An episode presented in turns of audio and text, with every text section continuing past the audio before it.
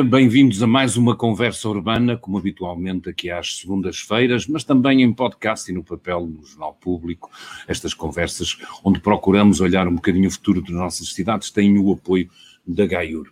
Hoje vamos falar, mais futuro não poderia haver, de transição digital. Vamos tentar perceber em que ponto se encontram as nossas cidades, mas muito especialmente o que é que vem aí para a frente, nomeadamente com um programa europeu eh, que contém verbas e é exigente eh, neste calendário para nos transformarmos todos um bocadinho mais portugueses, cidades, autarcas, eh, mais proficientes naquilo que é uh, a vida no digital e a informação. Connosco vamos ter dois pesos pesados nesta área: o nosso secretário de Estado para a Transição Digital, André de Aragão Azevedo, e Mário Campo Largo, diretor-geral daquela área que se diz de informática da Comissão Europeia do Digit. Muito obrigado aos dois por terem acedido a esta conversa. Eu, de facto, não poderia estar nestas duas latitudes, pelo menos em termos de peso institucional, mais bem acompanhado com o nosso secretário de Estado e com o nosso diretor-geral eh, para esta área na, na União Europeia, na Comissão Europeia.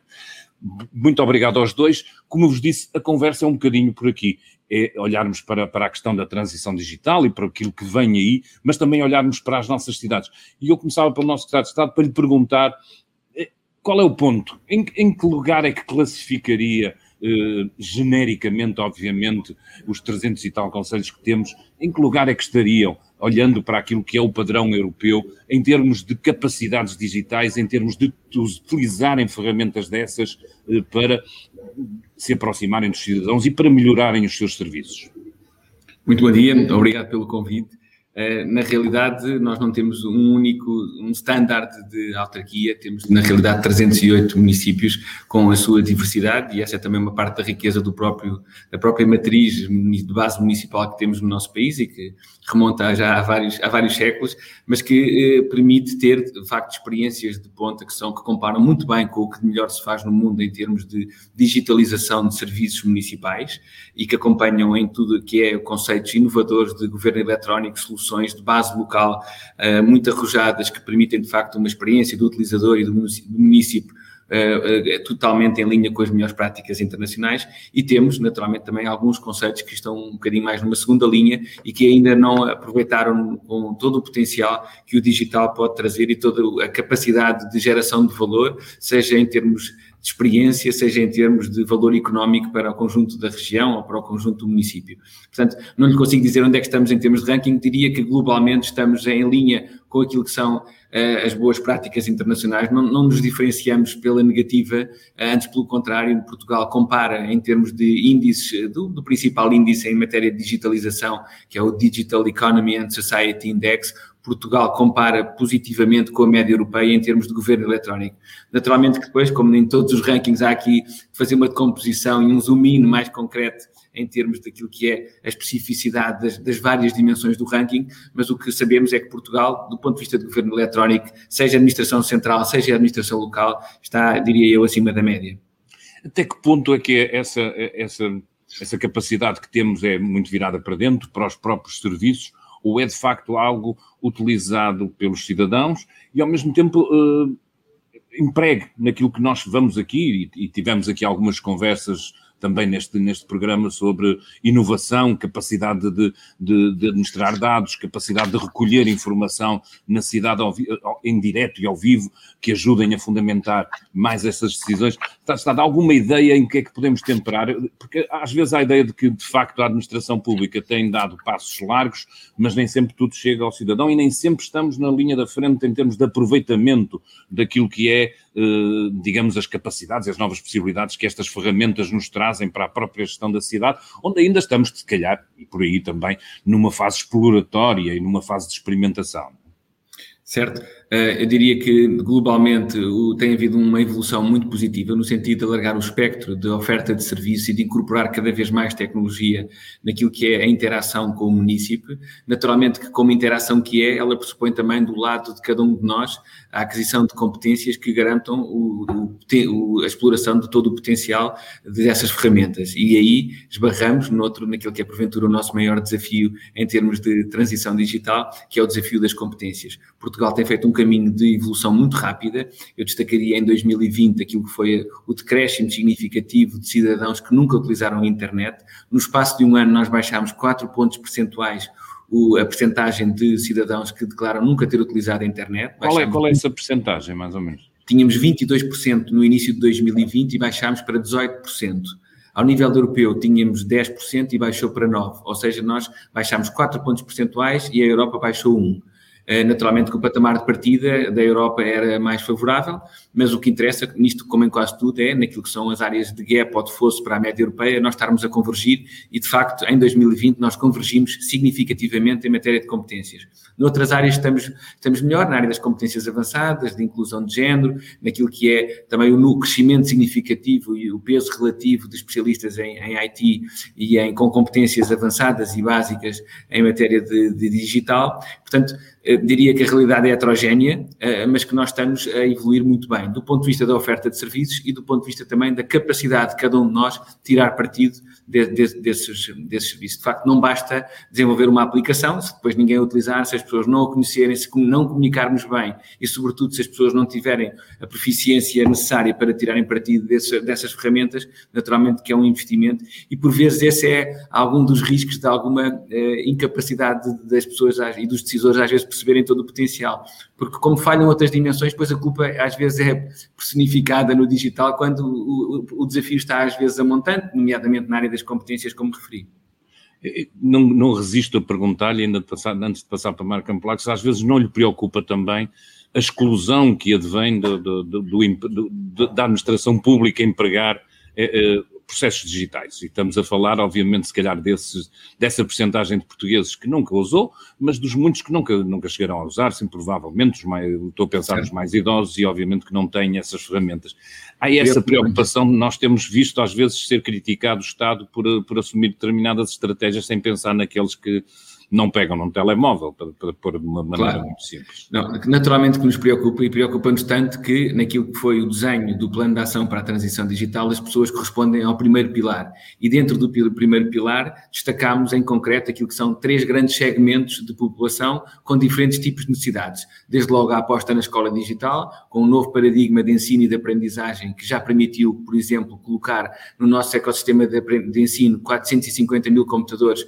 com um concurso lançado para mais 600 mil, o que na prática permite universalizar a utilização deste tipo de ferramentas, e estávamos num patamar de, alguma, de algum desinvestimento ao longo de vários anos, eh, e portanto houve aqui um salto tecnológico que vem associado com conectividade, com ferramentas digitais, com plataformas de colaboração e com capacitação. Depois olhámos também para aquilo que é a população ativa, seja ela empregada ou desempregada, com o lançamento de iniciativas que vão desde as competências avançadas a iniciativas específicas para jovens que estão a entrar no mercado de trabalho, mas também para a população ativa e empregada que tem que dominar outro tipo de instrumentos, com parcerias que fizemos com as várias confederações patronais para que essa população ativa possa também embarcar neste processo de digitalização. E depois, ainda ao terceiro segmento que está diretamente em linha com a, com a questão que me colocou, que é a população info-excluída, os tais 18%, ou pondo números mais concretos, 1,8 milhões de portugueses que de facto nunca utilizaram a internet, lançámos há, há, cerca de duas semanas o programa Eu Sou Digital, que foi também organizado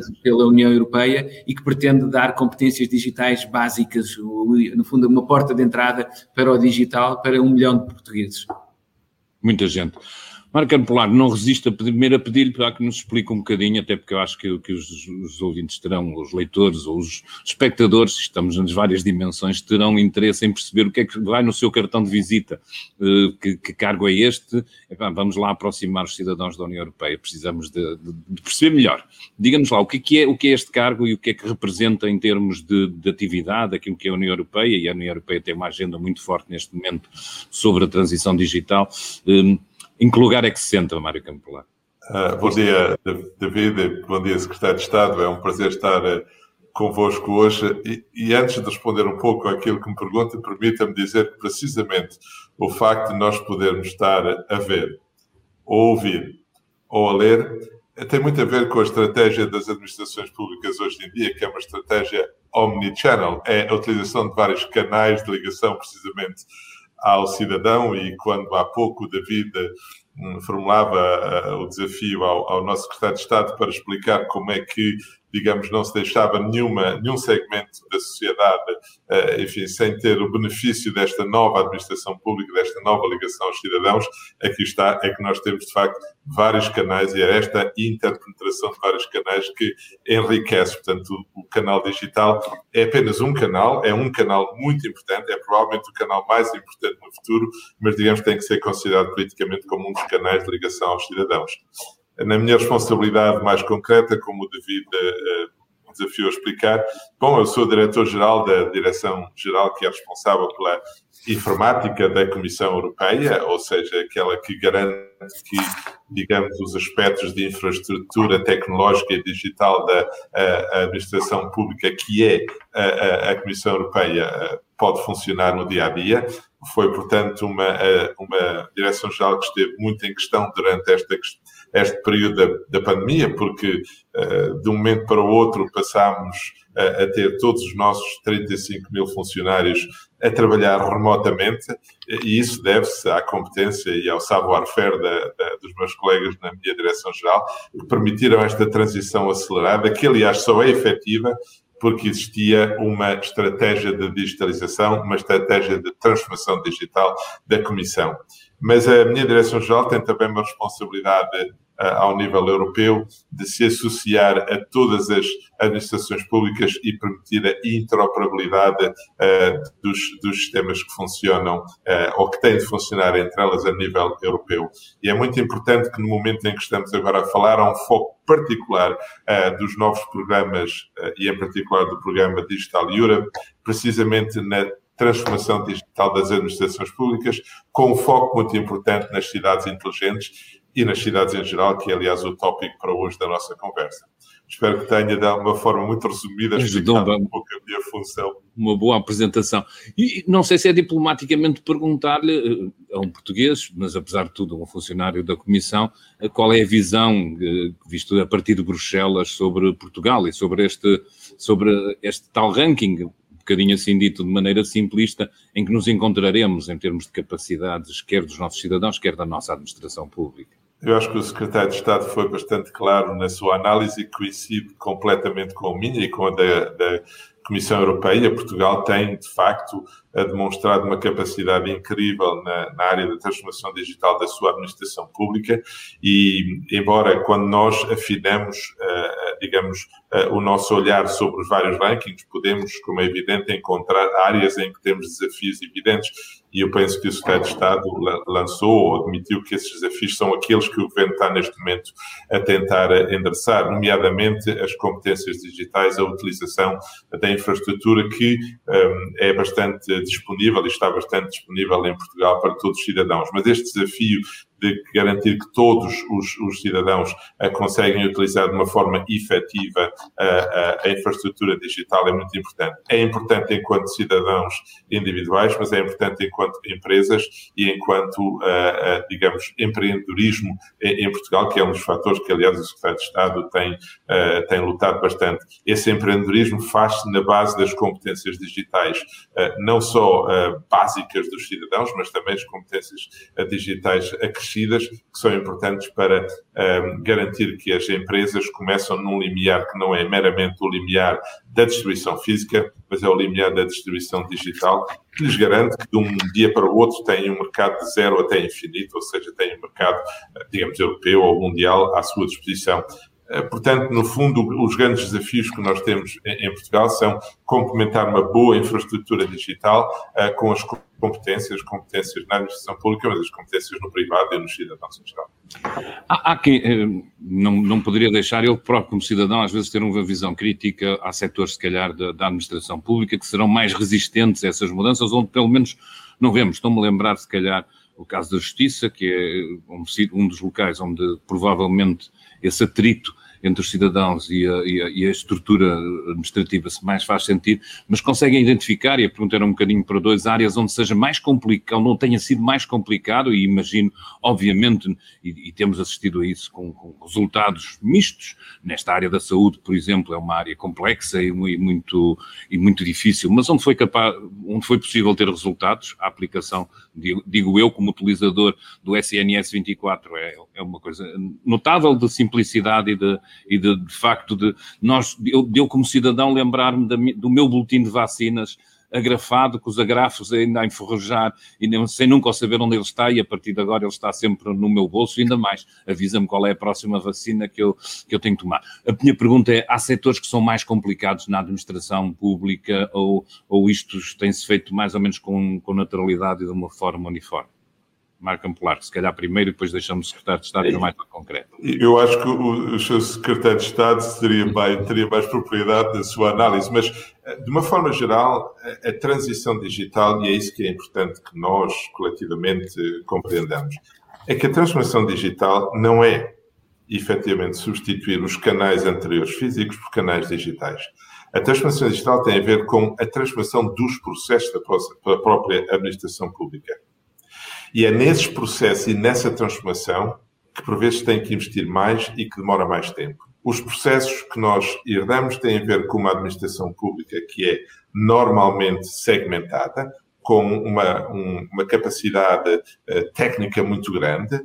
em cada um dos ministérios ou dos setores da política, isto é tão válido a nível de Portugal como a nível de qualquer outro país europeu, e inclusivamente da Comissão Europeia. Portanto, nós temos uma administração pública formada por técnicos competentes em cada uma das áreas, o que leva, de alguma maneira, a um, a um estabelecimento de alguns silos verticais. E os problemas que nós hoje, que nos enfim, que são postos aos governos, à sociedade em geral, são problemas que requerem uma solução holística, que requerem, portanto, uma, uma, que têm que ser endereçados sob pontos de vista muito diferentes, nos quais é, portanto, necessário atravessar várias das políticas que cada país ou cada sociedade tem que endereçar. O que quer dizer que os processos que eram muito baseados nas competências tecnológicas e técnicas de cada uma das áreas sofrem hoje um desafio dessa interpenetração entre os vários ministérios, entre, vários, uh, entre esses vários silos que eu referi. E é aí que, de facto, os processos têm que ser muito modificados. E é aí que é necessário que haja uma visão mais horizontal, mais transversal, e é aí que os modelos uh, tradicionalmente baseados na metáfora do papel, da minha relação com o cidadão através do papel, como o David fazia referência ao, ao boletim de vacinas agrafado, enfim, ao serem transferidos para uma lógica digital, tem que se garantir que são eh, que têm uma perspectiva diferente, a, a, metáfora é completamente diferente. E é completamente diferente, mas não só ao nível da definição dos processos, ao nível da implementação desses processos. E, portanto, nós temos que ter uma administração pública que tem que ter competências diferentes, são as competências que estão centradas no utilizador. De facto, o que, o, o, que a transformação digital é, é, é, modificar uma administração pública centrada nos seus processos, baseada nas suas estruturas, nas suas organizações, para uma administração pública baseada na centralidade do utilizador cidadão, do utilizador empreendedor, do utilizador empresa. E é essa diferença, é essa diferença de ponto de vista que leva algum tempo a ser implementada. E a parte digital, a utilização dos, do seu telefone, a utilização uh, dos, dos sites web, a utilização de apps, tudo isso são apenas e eu digo apenas sabendo que elas são importantes, aspectos de implementação dessa, eh, dessa modificação maior, que é a modificação, essa transformação da centralidade da organização pública para a centralidade do cidadão se calhar traduzindo à minha maneira, obviamente o Mário Carpolar diz é que onde estão estruturas mais conservadoras à mudança, haverá mais resistência à transição digital. Eh, o Secretário de Estado é assim, eh, refletem um bocadinho isso, quer dizer, as dificuldades não, não têm a ver com os bits e com os bytes, têm a ver às vezes com a, com a cabeça e com, e com a vontade que temos de, de mudar e de melhorar. Sim, acho que o Mário fez uma excelente síntese daquilo que é uh, o, a radiografia e a análise do que é que são os desafios e de quais é que são uh, as respostas necessárias. De facto, o maior desafio tem a ver com esta transversalidade que o digital na, e o papel de, central que o digital agora assume em todas as áreas. Não há, de facto, nenhum setor que se possa considerar excluído deste processo de digitalização e da necessidade de lidar com aquilo que é a incorporação de mais tecnologia, sempre com esta lógica que, o, que o Mário Camplar referiu, que é uh, a preocupação de nós garantirmos que o processo em si mesmo é de facto um processo que está ao serviço de um, de um valor maior, que é o serviço, é a experiência que estamos a dar, o valor acrescentado que estamos a dar ao ecossistema, ao cidadão em concreto e à empresa ou à organização em particular. Naturalmente, e para não fugir à sua pergunta, nós temos a noção de que uh, uh, uh, a maturidade tecnológica e a sensibilidade e a, e a, própria maturidade de alguns setores económicos está diretamente correlacionada com a sua predisposição à partida para acelerarem estes processos de digitalização. Mas a, a, a preocupação que o Governo assumiu e, e o designo, como designo estratégico que o digital deveria ser uma prioridade política, não deixando, neste caso, nenhum setor para trás, nem nenhum ministério para trás, tem a ver exatamente com esta necessidade de transversalmente haver aqui uma coordenação centralizada, que foi colocada na segunda pessoa do Estado, criando uma Secretaria Secretaria de Estado específica e agora com uma estrutura de missão que é suposto ser eh, tentacular no sentido, no, no, sentido positivo, no sentido de garantirmos que estamos todos de facto alinhados e que não, não estamos, eh, aqueles setores que por natureza e por, por legado histórico têm, terão menor apetência, eh, estão, estão também abrangidos e podem também beneficiar deste processo. E a verdade é que, como também referiu o Mário Camplargo, eh, o maior desafio não é obviamente tecnológico, aquilo que são o essencial de, dos projetos de transformação digital estão hoje largamente democratizados e são relativamente simples de implementar, e quando digo simples digo entre aspas naturalmente, mas há aqui sobretudo um tema de cultura e de mentalidade em que o setor público, eh, à semelhança das empresas, é? a gente tende a achar que o setor público deste ponto de vista está atrás e não é exatamente assim na realidade também o escrutínio público que está subjacente ao serviço é público criou uma pressão de há vários anos para esta parte, no sentido de oferecer um serviço que esteja minimamente compatível com a expectativa das pessoas, e isso é positivo. E, portanto... Só, só a jeito de parênteses, se calhar lembro-me de ver primeiro as senhas eletrónicas na loja do cidadão do que em qualquer outra, outra loja de comércio, por exemplo. Exato. E por isso eh, há, há setores em que de facto o Estado é que tem puxado a inovação. E, e, esse, e, esse, e esse investimento transversal e esse, esse trabalho que de facto nos deve de alguma forma orgulhar, não o governo, mas o país no seu conjunto, está, está espelhado naquilo que é o posicionamento de Portugal nos rankings internacionais. Não, não é por acaso que nós fazemos parte de todos o que são grupos e fóruns mais restritos de países que estão na linha da frente em termos de governo eletrónico. Qualquer pessoa que vai ao estrangeiro e que tem experiência de viver ou de, ou de, passar algum tempo no estrangeiro e se confronta com a administração pública de outros países, tem a plena noção de que Portugal compara muitíssimo bem nos mais diferentes domínios. E não é só no exemplo tradicional que todos nos lembramos do IRS ser muito eficaz na cobrança. É também na experiência, por exemplo, do nosso cartão de cidadão, naquilo que é o potencial de utilização agora associado com a chave móvel digital, que nos permitiu incorporar, seja em serviços públicos, seja em, em modelos de negócio de empresas privadas, uma capacidade de autenticação com um nível de segurança muito significativo, com uma plataforma pública de, de controle público que nos dá de facto a capacidade de nós nos autenticarmos e validarmos a nossa identidade. Estou a pensar aquilo que foi a experiência agora recente que todos tivemos do censos, que foi no essencial todo conduzido de forma digital. e desmaterializada com, com grande sucesso. Estou a pensar no exemplo que referiu de, das vacinas, que naturalmente há uma face visível de, uma, de um resultado, de um outcome final de grande sucesso em termos de vacinação, mas que pressupõe um investimento grande em termos de back-office e de sistemas de informação que garantam a agilidade e a capacidade de depois potenciar, dar mais de 100 mil vacinas por dia. Isto só é possível com sistemas de informação integrados e a funcionarem. O excelente exemplo também na área da saúde da prescrição eletrónica desmaterializada, em que Portugal é líder mundial, que muito próximo próximo dos 100%, num processo rapidíssimo de, de adesão. Estou a pensar também naquilo que é, agora para o nível mais das autarquias, a experiência que todos temos em termos de várias ofertas de mobilidade, em termos de pagamentos de serviços e de inter, interface tecnológica com, com os serviços públicos, sejam eles de base administração central, seja de administração local. Acho que há de facto um novo paradigma, nós de alguma forma habituámos e assimilámos e portanto damos tudo como natural, mas na realidade estamos muito bem desse ponto de vista e acho que a realidade comprova e os rankings também estão aí para o demonstrar foi notícia, uma, uma, inovação, aqui no Porto, pelo menos, capacidade até de pagarmos agora o, o metro simplesmente com o contactless e de facto estamos a, chegar a essa sociedade em que conseguimos ter no bolso todas, todas estas operações. Mesmo assim, suponho que ainda há muito para fazer e é por isso que o novo plano de, eh, tem de resolução resiliência tem, tem verbas adstritas a isto eh, e eu perguntava, começando pelo Secretário de Estado, eh, o que, é que, o que é que as autarquias vão poder aproveitar do que aí vem, eh, que este ciclo é real, eh, as pessoas têm sempre alguma desconfiança sobre a maneira como, são empregues estas verbas, querem ver resultados e querem vê-los materializados. O que é que as autarquias podem podem esperar do plano, se existem, obviamente, fontes onde possam ir buscar eh, maneira de financiar os seus projetos e, e, e, quais são as obrigações, ou seja, o que é que eles têm que apresentar no, no final. Certo. As autarquias são, como é óbvio, uma peça essencial daquilo que é a máquina pública e, portanto,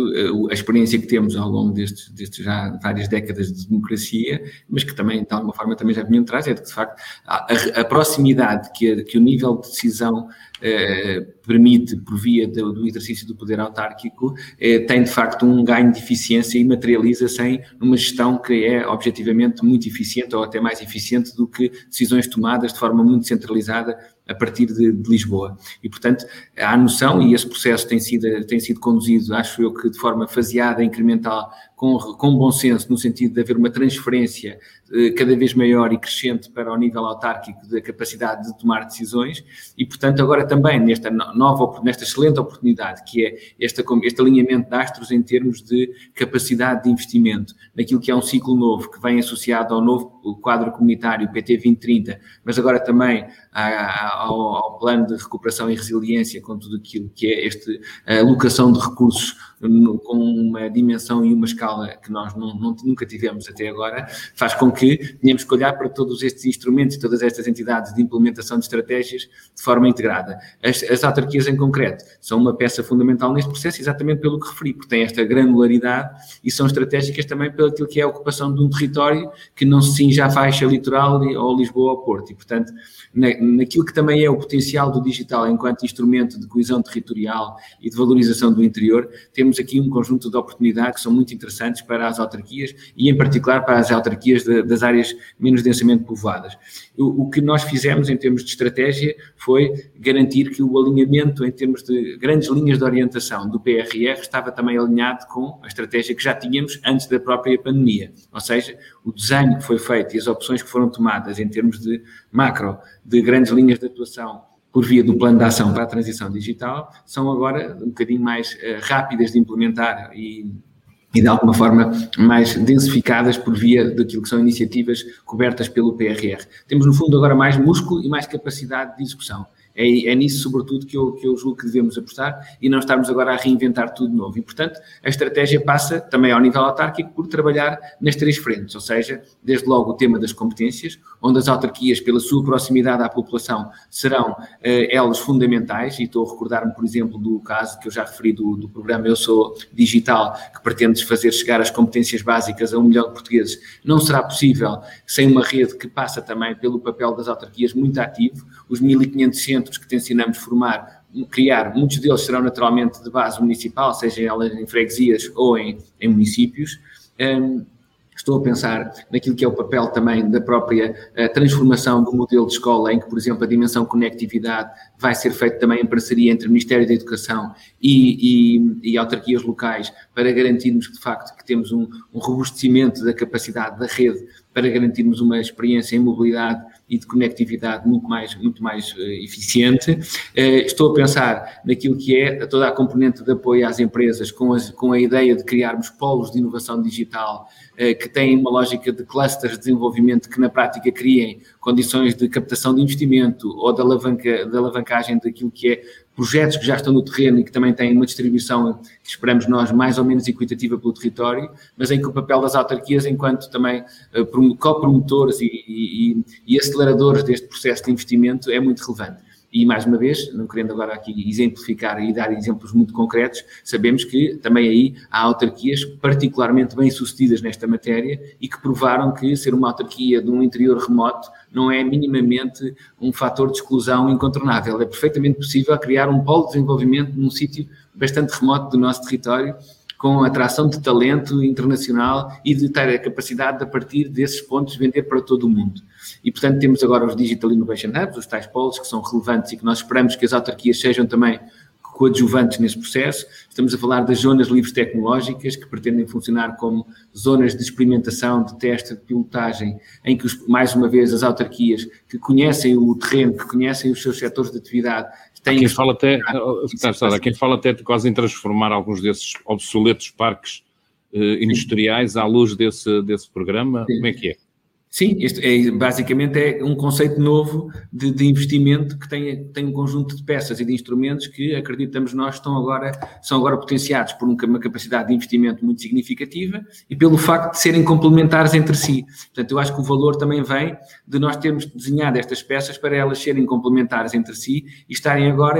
exatamente antes de vir para esta, para esta nossa conversa, estava exatamente reunido com o conjunto das entidades reguladoras nacionais para prepararmos o lançamento das zonas livres tecnológicas tecnológicas, em que as entidades reguladoras serão aqui um parceiro, a par das autarquias, naturalmente, para criarmos este conceito de sandbox regulatória que tem que ter depois uh, materialização no terreno, reconhecendo determinados territórios, determinados polos de, económicos uh, como âncoras de desenvolvimento em que queremos mudar o paradigma de modelo económico para uma lógica de maior incorporação tecnológica e de maior diferenciação em termos de modelo de negócio. Mas é, o que é que significa essa expressão livres?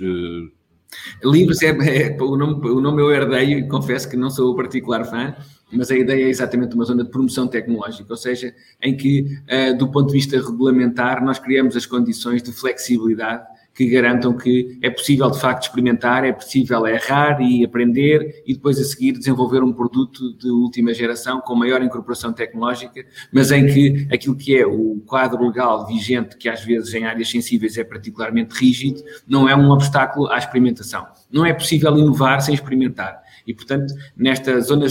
nesta dificuldade de cumprir a legislação, que muitas vezes até é de base europeia, e, portanto, que deixa pouca margem aos países para regulamentações específicas mais flexíveis, o que temos que encontrar é aqui mecanismos de alguma abertura e alguma flexibilidade para promovermos esta, esta inovação.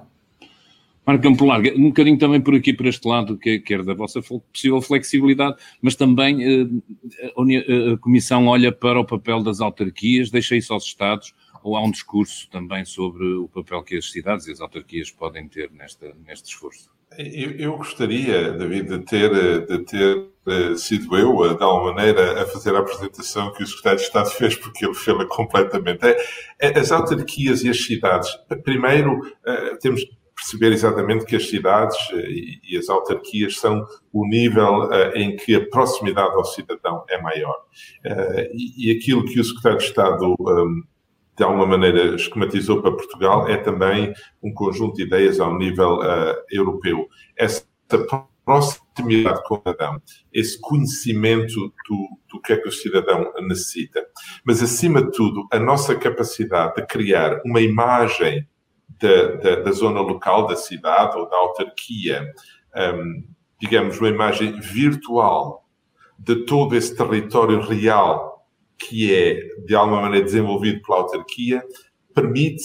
tem a dimensão exata para que se possam implementar sistemas de controle dessa realidade. É a recolha dos lixos, é saber quando a estrada não está bem, quando há um buraco, é perceber efetivamente quando há uma fuga de água, mas é também uh, integrar as informações que são que vêm do setor público e do setor privado para que possam oferecer serviços melhores ao cidadão no Porto, onde o David está hoje, a, a integração da informação, por exemplo, dos táxis ou, ou, dos, ou das trotinetes ou, ou, ou, dos serviços públicos de transporte é toda, está toda na palma da mão numa app. E isso é muito importante, porque permite essa integração desses vários dados.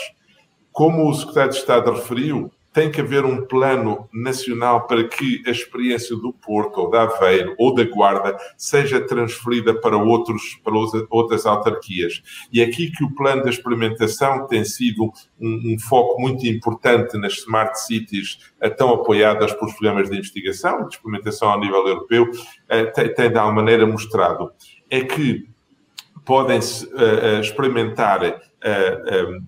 aplicações ou, ou, sistemas digitais muito concretos e integrando uh, as várias dimensões que existem ao domínio local. Ao nível europeu chama-se muito esta ideia do triple helix, que é a ideia de integrarmos o governo, ou seja, a autarquia neste caso, o cidadão e o business, e também a, a, a, academia, a universidade. E é verdade que em cada uma destas cidades, nomeadamente no interior de Portugal, temos essa oportunidade de integrar estas várias perspectivas para melhorar, para dar sentido diferente à vida em sociedade. Temos muitos exemplos em Portugal, como noutros países da Europa, da utilização do digital, mas temos também muitos exemplos da, da, da integração da visão dos pontos de vista do cidadão na gestão autárquica, por exemplo, com os, os orçamentos participativos ou com as decisões acerca da, da própria cidade. E é, isto é o ferramenta que vai permitir que esta, e porque estamos a falar no tópico de conversas urbanas, urbe, as urbes, digamos, nos vários países europeus, não sejam apenas em que as autarquias não sejam um governo, mas sejam precisamente esta ideia da governança. E a governança diferente do governo é um pouco a integração dos vários atores para decidir na, sociedade. Um dos exemplos que eu acho muito interessante, em que a Europa está neste momento a utilizar coisas que se passaram ao nível da cidadão, das cidades, é precisamente a Conferência do Futuro da Europa. É um desafio enorme perceber como é que os cidadãos da Europa, da União Europeia, veem essa União Europeia. Foi, aliás, um, um, desafio muito semelhante àquele que o presidente Macron e a França teve que endereçar uhum. com a questão dos, dos, dos, dos, coletes, dos coletes amarelos e como é que, digamos, se ouve que se pode integrar as visões de largas um, um, camadas da, da sociedade. Como é que nós fazemos isso? Através da utilização de plataformas digitais e, e enfim, de reuniões também físicas, de conferências. Mas onde é que nós vamos buscar a inspiração? Às cidades. Uma cidade como Barcelona utilizava um, um, uma, uma, uma, plataforma de comunicação, de, de, de engajamento uh, do, do, cidadão, e nós utilizamos essa plataforma ao nível europeu. Aqui está um exemplo uh, que é particularmente interessante, que é aquilo que é feito ao nível da, da cidade, porque isso tem todo, tem,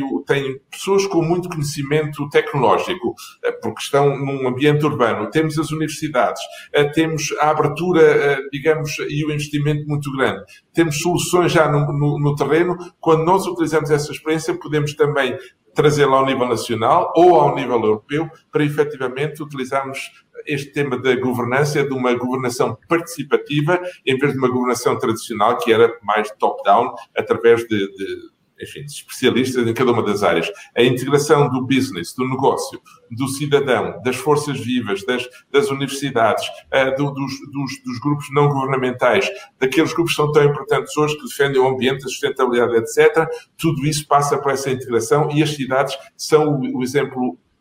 fundamental, são, são, é onde essa inovação uh, uh, se passa. E congratulo-me também com aquilo que o secretário de Estado referiu, a, a existência de, de, de, das cidades ou a utilização das cidades como plataformas de inovação. Eu estou-vos a falar de Aveiro, não posso ignorar que aqui ao lado da cidade é uma cidade que vai definitivamente olhar para o 5G, que vai ver como é que o 5G pode trazer benefícios diretos aos cidadãos. E se o fizermos em Aveiro e o replicarmos noutros, noutras Outros cidades, ou se aprendemos com a lógica, então aí sim temos um mecanismo de utilizar o domínio local para fazer experimentação e estabelecer uma parceria com as outras cidades que permitam que beneficiem diretamente dessa inovação.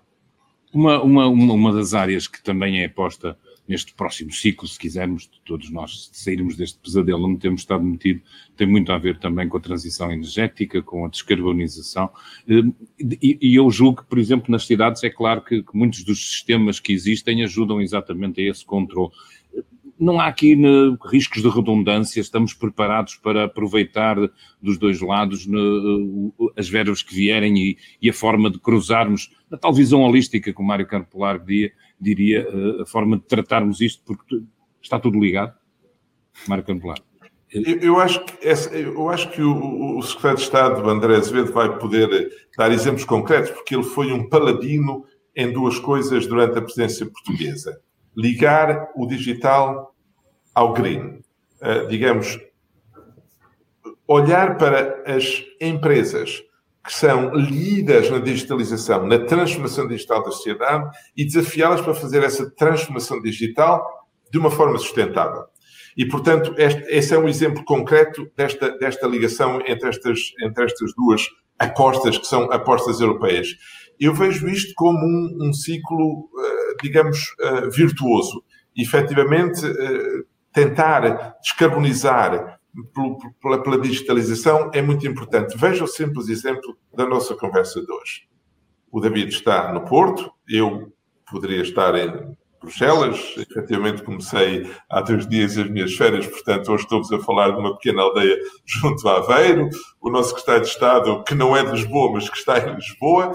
Então, nenhum de nós precisou de utilizar o carro para se juntar numa conferência. Esta, o teletrabalho é um exemplo concreto em como o digital pode um, um, um, ajudar na sustentabilidade.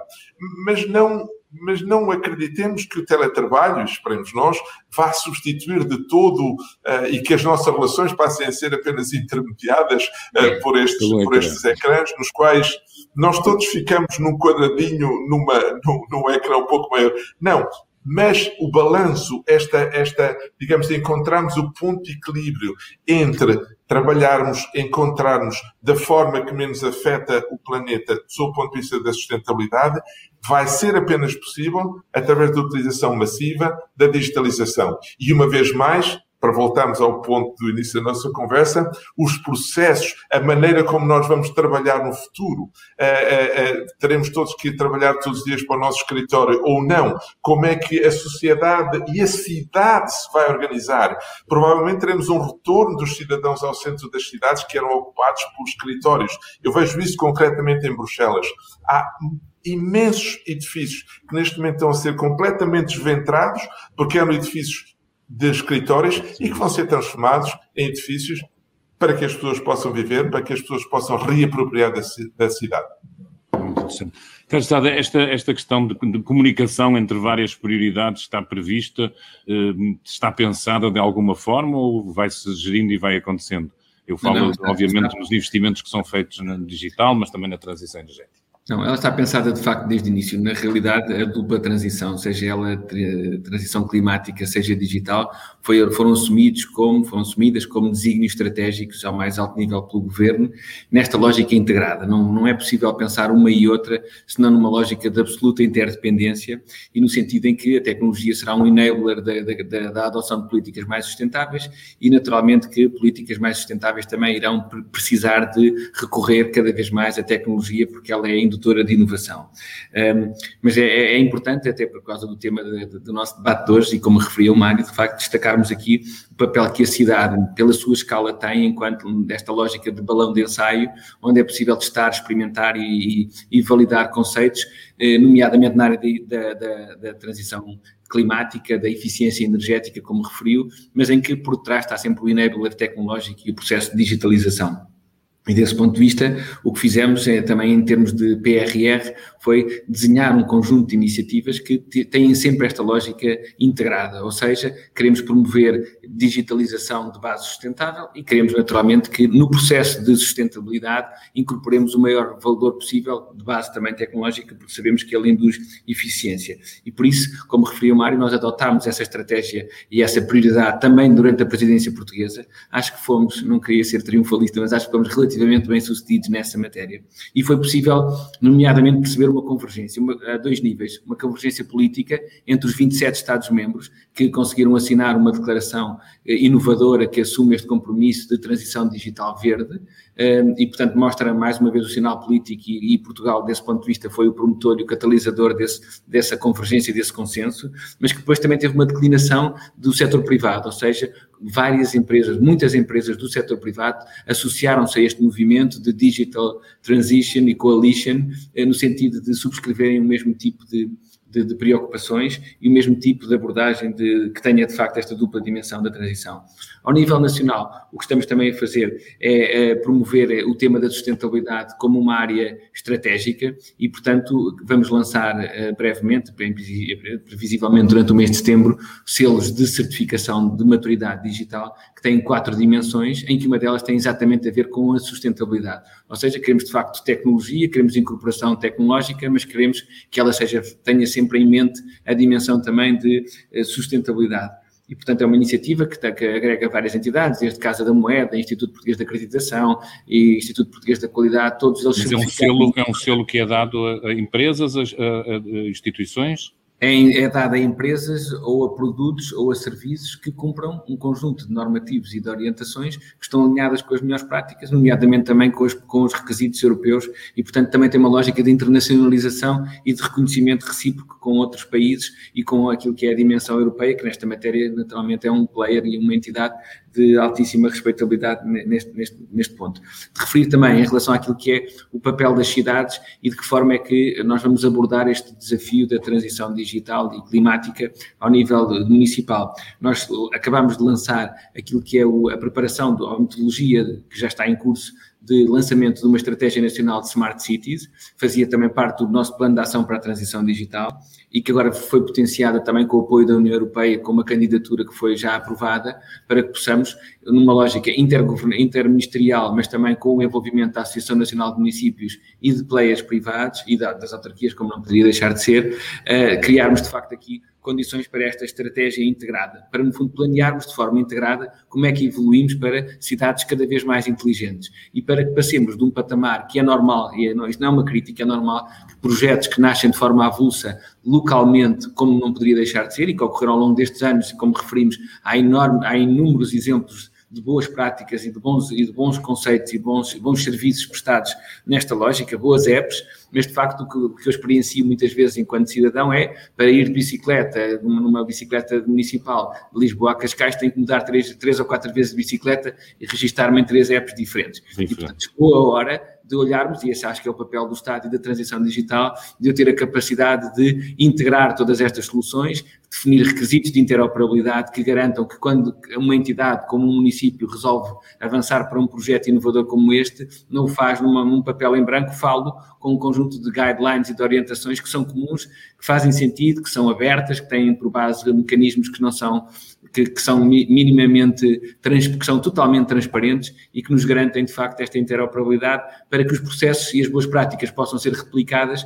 sem termos que estar constantemente a reinventar a roda. Melhor agora no início, não é? Sim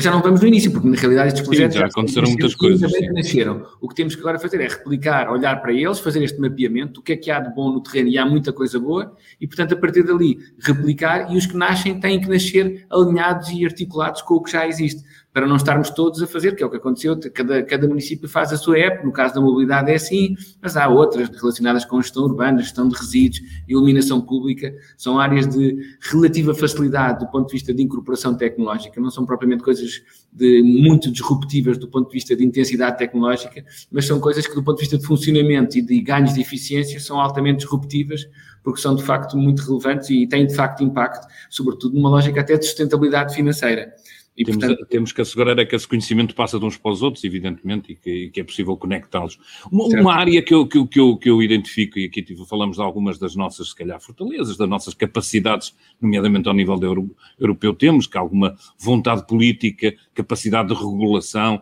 eh, uma antecipação. Eh, do lado das fragilidades, eu diria eh, incapacidade que temos de estar entre os grandes players digitais, ou seja, de Europa no seu geral, servir de incubador às grandes empresas que vão dominando e que vão estabelecendo os padrões. Há aqui objetivos eh, ambiciosos, produzirmos 20% dos semicondutores, eh, até uma meta eh, que me parece se calhar demasiado ousada, mas olhando aquilo para aquilo que é o mercado, e eu perguntava, neste lado, ou seja, no lado de conseguir que, que as empresas consigam se ingrar num mercado que é, pela sua natureza global, eh, a Europa tem estado um bocadinho para trás, nomeadamente olhando para aquilo que são uh, os principais países dominadores disto, os Estados Unidos e, e, e a China. Uh, à sua dimensão, e antes de irmos ao Mário Campolar também para poder dizer alguma coisa, à sua dimensão, Portugal uh, tem conseguido alguma coisa, vai conseguir mais, aquilo que se adivinha em termos de novo ciclo comunitário uh, mostra, uh, conseguiremos mostrar as nossas garras, se é que as temos? Acho que sim, acho que conseguiremos e conseguimos já. Acho que a avaliação que é consensual daquilo que foi o sucesso da presidência portuguesa em diferentes níveis e também no digital é, é a confirmação disso mesmo. Julgo que, eh, também não fugindo à questão, que ficou patente no contexto desta resposta à pandemia, que a Europa, porventura, ficou um bocadinho adormecida em algumas áreas, nomeadamente em aquilo que são áreas estratégicas do ponto de vista eh, de, de produção industrial e que condicionam, em caso de crise, a sua capacidade de resposta à sua resiliência e a necessidade daí, que, também associado ao, ao próprio PRR, de haver aqui um movimento de reinvestimento em áreas estratégicas que garantam, sem nenhuma espécie de opção, mas que garantam algum nível de autossuficiência europeia, que nunca será totalmente atingida, nem é isso, nem é isso que se pretende, mas que garantam pelo menos algum nível de independência e de, e de resiliência que a Europa naturalmente tem que ter. É indiscutível que na área do digital os grandes players são sobretudo americanos, isso é um, é um facto. Que é que nós estamos a tentar fazer para reverter esse processo? Uma aposta muito grande na área do empreendedorismo, fizemos um estudo comparativo de benchmarking internacional de quais eram as causas, não só numa reflexão de base nacional, mas também europeia naquilo que foi uh, o desenho da estratégia portuguesa para a área do digital durante a presidência portuguesa e concluímos que a principal razão tem a ver com o excesso de fragmentação do próprio ecossistema europeu, que não, não existe enquanto mercado único digital e que, portanto, isso significa que a escalabilidade dos projetos de, de, e dos modelos de negócio tem que sempre esbarrar na dificuldade de lidar com 27 jurisdições diferentes, para além daquilo que também é a escala do próprio, do própria liquidez e dos financiadores. E, portanto, do ponto de vista de empreendedorismo, que é uma aposta estratégica do governo português em termos de uh, posicionamento internacional, o que fizemos foi propor à Europa a captação ou a criação de uma nova estrutura permanente europeia eh, para a área do empreendedorismo, que também não existe, ao contrário dos Estados Unidos, ao contrário de Israel ou ao contrário de Singapura. Na Europa, nós não temos essa entidade coordenadora, existem naturalmente direções gerais ao nível da Comissão Europeia que têm um papel de supervisão do ecossistema, mas não têm tido essa, essa, esse braço operacional tão ativo. E, portanto, o que propusemos foi a criação desta nova entidade, que já foi anunciada em março, durante a presidência portuguesa, pelo nosso primeiro-ministro, e, pela, e pela, pelo comissário Breton, no sentido de se criar, se dotar a Europa desta capacidade. Em paralelo, também fizemos uma declaração conjunta dos 27, no sentido de haver aqui o assumir desta abordagem de uma framework comum ao conjunto dos 27, que posicione todos os países como a agenda prioritária para o empreendedorismo, para que consigamos tornar a Europa não só mais, eh, mais harmónica do ponto de vista de nível de maturidade dos seus ecossistemas de empreendedorismo, mas também mais competitiva. A boa notícia é que fomos bem sucedidos, ela virá para Portugal e para Lisboa, eh, a par com a Web Summit, teremos aqui de facto quase uma capital europeia de empreendedorismo, o que será naturalmente muitíssimo relevante. O papel que a Europa pode ter também numa dimensão mais lata do ponto de vista de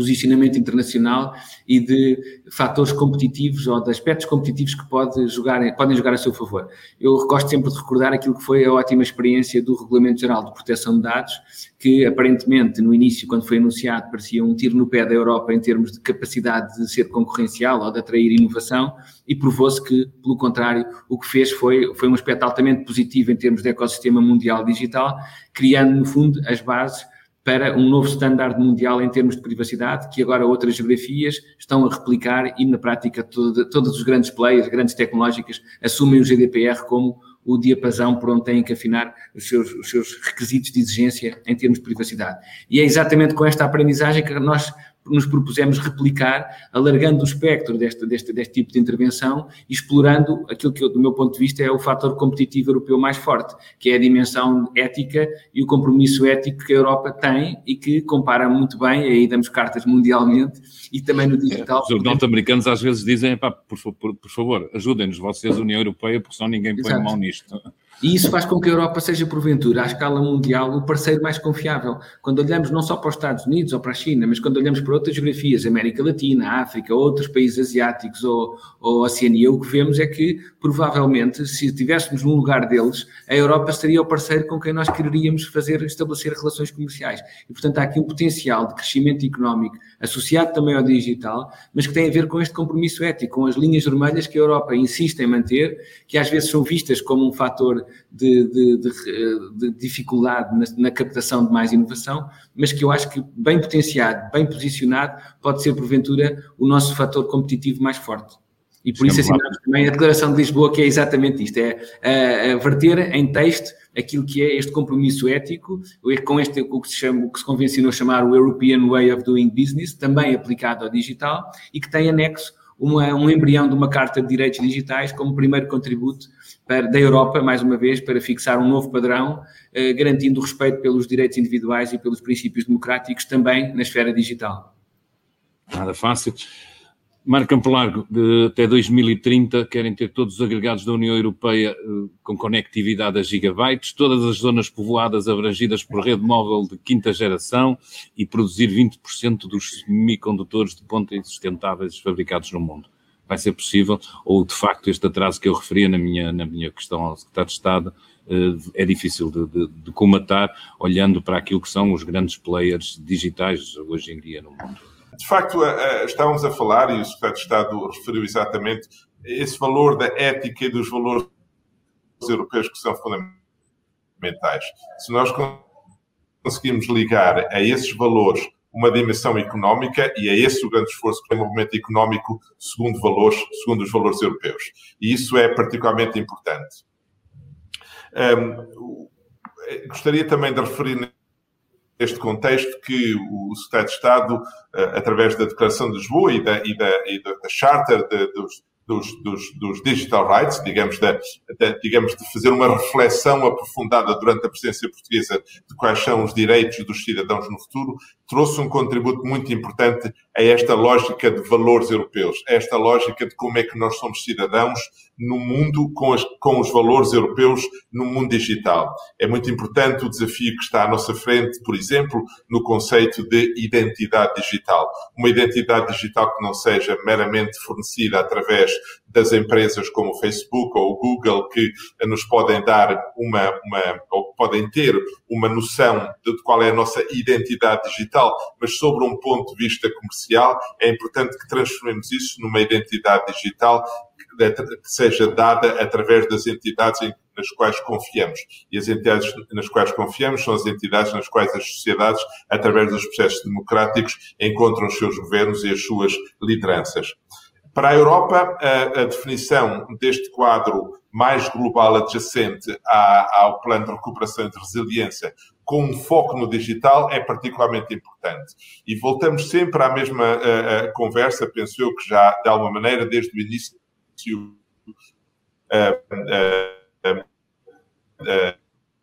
afloramos.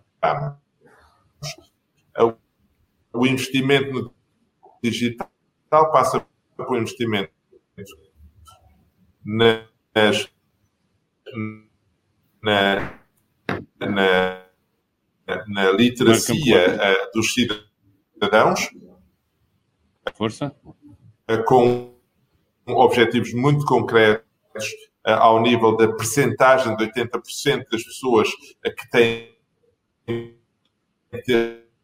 literacia.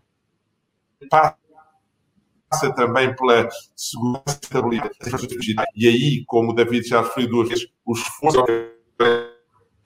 pessoas, mas também o esforço que tem que ter para utilizar. Marco Campelar, estamos mesmo com dificuldade Exato. em Portugal. O negócio. Mário Campolar, eu vou mesmo ter que precipitar isto, porque de facto estamos com alguma dificuldade. Passava para o André só para lhe fazer uma pequena última pergunta, e se vou conseguir regressar ao Mário Campolar, ainda regressarei. E a minha pergunta é muito simples: na cidade onde está, ou naquela onde vive, pode escolher, eh, eh, uma coisa que gostasse de mudar, Estado de Estado, uma coisa que, como cidadão, gostasse que a sua autarquia ou os seus vizinhos olhassem e mudassem a nível de, de, de práticas, ou uma coisa que gostasse de ver implementada. Eu gostava, gostava sobretudo que este, que este novo padrão de oferta de serviço de base digital, que mudam de facto a nossa experiência, seja a nível da mobilidade, seja a nível dos pagamentos, passasse a ser um padrão. Uh, acho que temos feito caminho muito significativo. Lisboa é hoje uma referência do ponto, enquanto cidade cosmopolita, que já é uh, hoje, mas do ponto de vista também de serviços públicos e privados, uh, temos de facto já um salto muito grande. Estamos na linha da frente enquanto cidade internacionalmente apontada como uma cidade que atrai estrangeiros, atrai nómadas digitais, atrai empresas exatamente pelo conjunto da oferta de serviços, mas há aqui ainda um um ganho, uma, uma evolução e, portanto, acho que em termos de mobilidade da cidade e de experiência de todos nós, tirando partido daquilo que é o potencial da inteligência artificial aplicada aos mais simples processos, naquilo que é a gestão de toda a cidade, poderíamos ter aqui vários ganhos. É, é interessante ver que o Covid acabou por nos ajudar neste processo, não é? A verdade é que a cidade é hoje uma cidade em que as pessoas se movimentam eh, muito, de forma muito mais fluida, exatamente porque experiências como a que estamos a ter aqui de contacto remoto ou trabalho remoto propiciam a, a dispensa de andarmos todos a deslocarmos para nos encontrarmos fisicamente. E isso tem um valor muito grande do ponto de vista ambiental, do ponto de vista de experiência para cada um de nós e do ponto de vista também económico.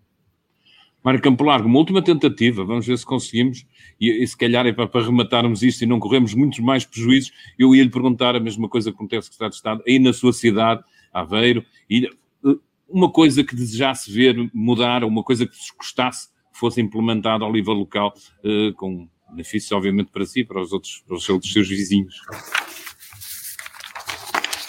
Obrigado, David. Eu acho que aquilo que eu gostava de ver era as melhores práticas. Eu, eu, eu, eu gostei muito da intervenção do Estado de Estado quando ele diz que temos que passar de um, de um momento da vida da, da, implementação das cidades inteligentes, em que cada uma das cidades, de alguma maneira, tentou encontrar os seus mecanismos para endereçar os seus desafios, para uma estratégia mais nacional e até mais europeia. É evidente que eu, eh, através dos programas europeus, sempre facilitamos a criação de sistemas eh, abertos para a gestão da cidade, uma, uma, infraestrutura tecnológica que nos permite criar aquilo que em tecnologia se chama um gêmeo digital da minha cidade, ou seja, que eu perceba ao nível digital como é que a minha cidade opera, que eu possa ter os meus algoritmos eticamente uh, uh, adaptados para fazer a gestão dessa cidade, dessa cidade e trazer essa, essa informação depois para o dia a dia. Portanto, o que eu gostaria é que as experiências que estão a ser feitas nas grandes cidades europeias ou nas cidades eh, portuguesas que estão mais avançadas, seja transferida para as cidades mais pequenas. Na minha cidade, em Ilhavo, eu não tenho, por exemplo, o nível de, de, informação que outras cidades já têm, eu não posso comunicar da mesma maneira com a minha, de uma forma automática com a minha autarquia para sinalizar este ou aquele problema, ou de alguma maneira também para criar uma dinâmica de sociedade positiva. Eu gostaria neste aspecto, aliás, de dizer que para mim uma cidade inteligente é uma cidade humana e inteligente. E, portanto, a integração das histórias do povo, a integração do turismo, o facilitar de encontrar uma relação entre o mundo físico e o mundo digital, ou seja, facilitar-nos a procura de espetáculos, facilitar-nos a procura de museus, etc., é muito importante. Podemos visitar os museus virtualmente, podemos visitar a cidade virtualmente, podemos visitar a cidade pelos olhos daqueles que conhecem a cidade, são tudo mecanismos que no mundo digital nos permitem conhecer melhor a nossa cidade, já estão implementados noutros, noutras partes da, da, da, da, Europa ou de Portugal e podem ser trazidos para o nível local. Se me der uma pergunta mais específica, eu gostaria que os nossos museus em Ilha, em Aveiro, pudessem ser visitados pelos nossos turistas de uma forma de realidade aumentada. Porque a história que está por trás do, Bacalhau, a história que está por trás do Museu de Santa Joana, a história que está por trás dos moliceiros, só pode ser entendida por alguém que não conhece a cidade, não só vendo os nossos museus, não só visitando a cidade, mas tendo a possibilidade de ter uma realidade aumentada adjacente a essa, a essa visão. Ou seja, história. que tenhamos o digital a trazer-lhe informação adicional. Belo projeto.